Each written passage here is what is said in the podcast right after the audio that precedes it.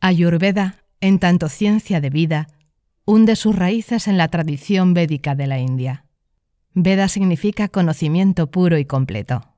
Los rishis y maharishis, videntes y sabios de la antigua cultura védica, accedieron al Veda a través de estados expandidos de la mente en profunda meditación.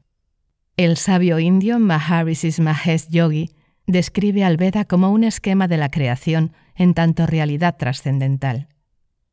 Esta realidad se revela al hombre cuando éste logra un estado de silencio interior y experimenta la conciencia pura. El origen de la Ayurveda comenzó con la visión interna o revelación de los rishis. Solo mucho tiempo después de que prevaleciera una etapa de perfecta salud, comenzaron a surgir las primeras enfermedades. Fue entonces cuando los sabios recibieron el conocimiento de la Ayurveda por parte del creador Brahma.